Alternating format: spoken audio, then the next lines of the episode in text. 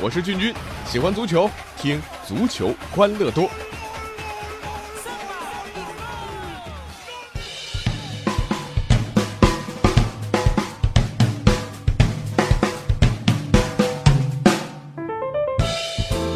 欢迎来到我们今天的足球欢乐多，我是君君。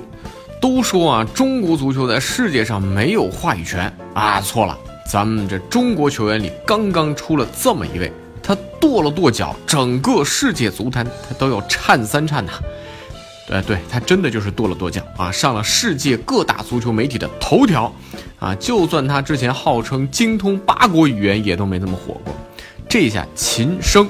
成了全球知名的球员，这一跺震惊全世界。这还不算，顺便秦升还捎带着把孙世林也搞红了。孙世林竖了竖大拇哥，也登上了全世界的头条。这一对双后腰，一条腿一双手是出了名，可中国足球的脸没了。其实早在冬季转会期啊，孙世林从辽宁宏运转会到上海申花，就把一些看热闹不嫌事儿大的球迷给乐坏了。说啊，这四大恶人齐聚申花，这不仅让其他中超球队对申花产生了独有的敬畏之心啊，有网友甚至也调侃说，这登巴巴呢正在写下赛季不参加合练和队内对抗赛的申请书啊。好吧啊，这话还没说完，中超联赛第二轮啊，这恶人们就憋不住了。咱们看看这转播的回放啊，这秦教授先瞄了一眼，锁定了维特塞尔脚的位置，然后凶狠地踩了下去。用周星驰电影《功夫》里面啊火云邪神的话来讲啊，这就是小孩子打架才用的把戏。当时就连秦升的申花队友啊，正准备主罚角球的特维斯，那那那是一脸蒙圈啊。说实话啊，这我第一眼看到这犯规的时候呢，也想起周星驰那个功夫。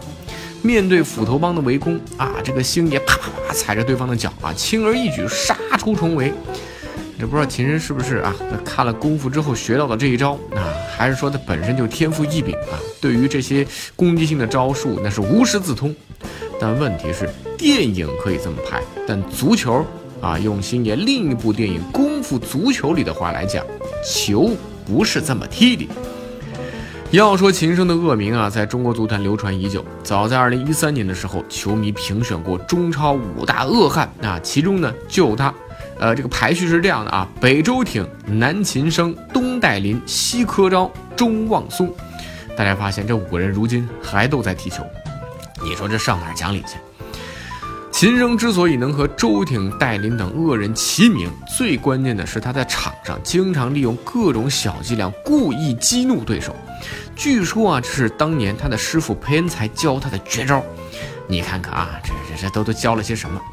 他的故事不少。那当年呢，用韩语激怒安贞焕，用葡萄牙语和埃雷尔森对骂，用英语咆哮法里亚斯，用日语向裁判求情。当然，最著名的是当年效力恒大时候亚冠决赛，里皮最后时刻换他上场，三分钟啊，其中一分半钟他在和首尔的助教对骂。结果呢？哎，对方这个助教被罚上看台。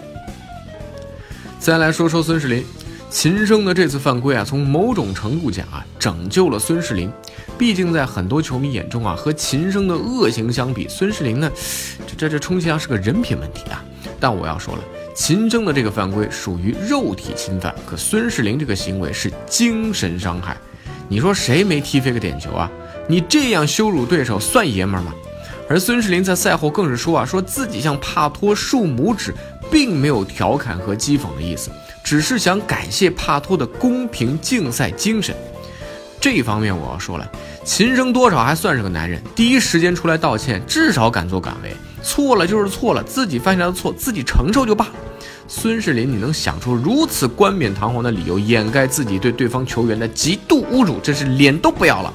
就这点，孙世林，我鄙视你。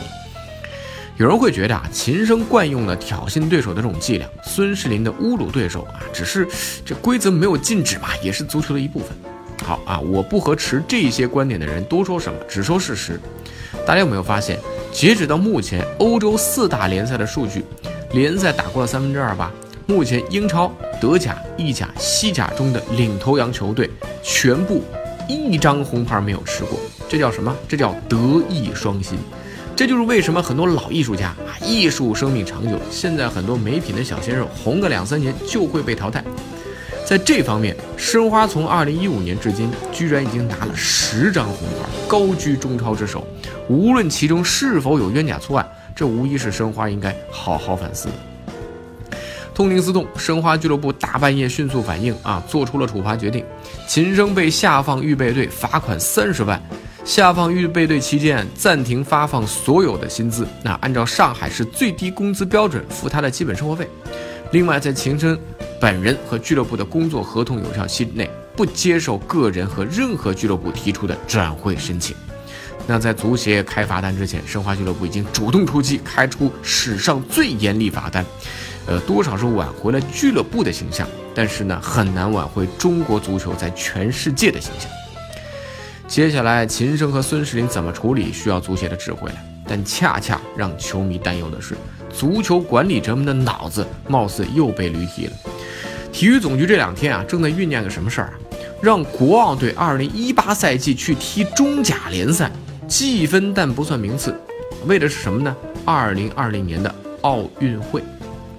这么多年了，中国足球的病因其实就是一点：不尊重足球基本规律的急功近利。八十年代咱们就干过这事儿啊，曾经的足协主席韦迪也动过这个念头，结果被强烈反对。现在居然又有人要卷土重来。动因是什么呀？无非就是这些管理者无视足球的基本规律，急于出成绩啊，搞政绩，为自己的仕途来增添晋升的砝码。在一些小众体育项目上，可能用这种方式会取得一些成功，但对于高度职业化和普及度的足球、篮球这些项目而言，违背客观规律就不会有好果子吃。世界潮流浩浩荡荡，顺之者昌，逆之者亡。中国足球就是执迷不悟的要走捷径，结果永远在走弯路。拜托这些所谓的管理者啊，在拍脑袋的时候多问问专业的人。国奥队的名称是你想用就能用的，这会触犯国际奥委会的商业规则。以国奥队名义打职业联赛是要被国际奥委会禁止的。况且国奥参加中甲联赛，国奥要征调中甲的 U 二三球员，这矛盾谁来解决？你这工资谁发？重伤了谁负责？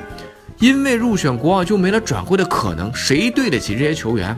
各种奇葩问题一大把。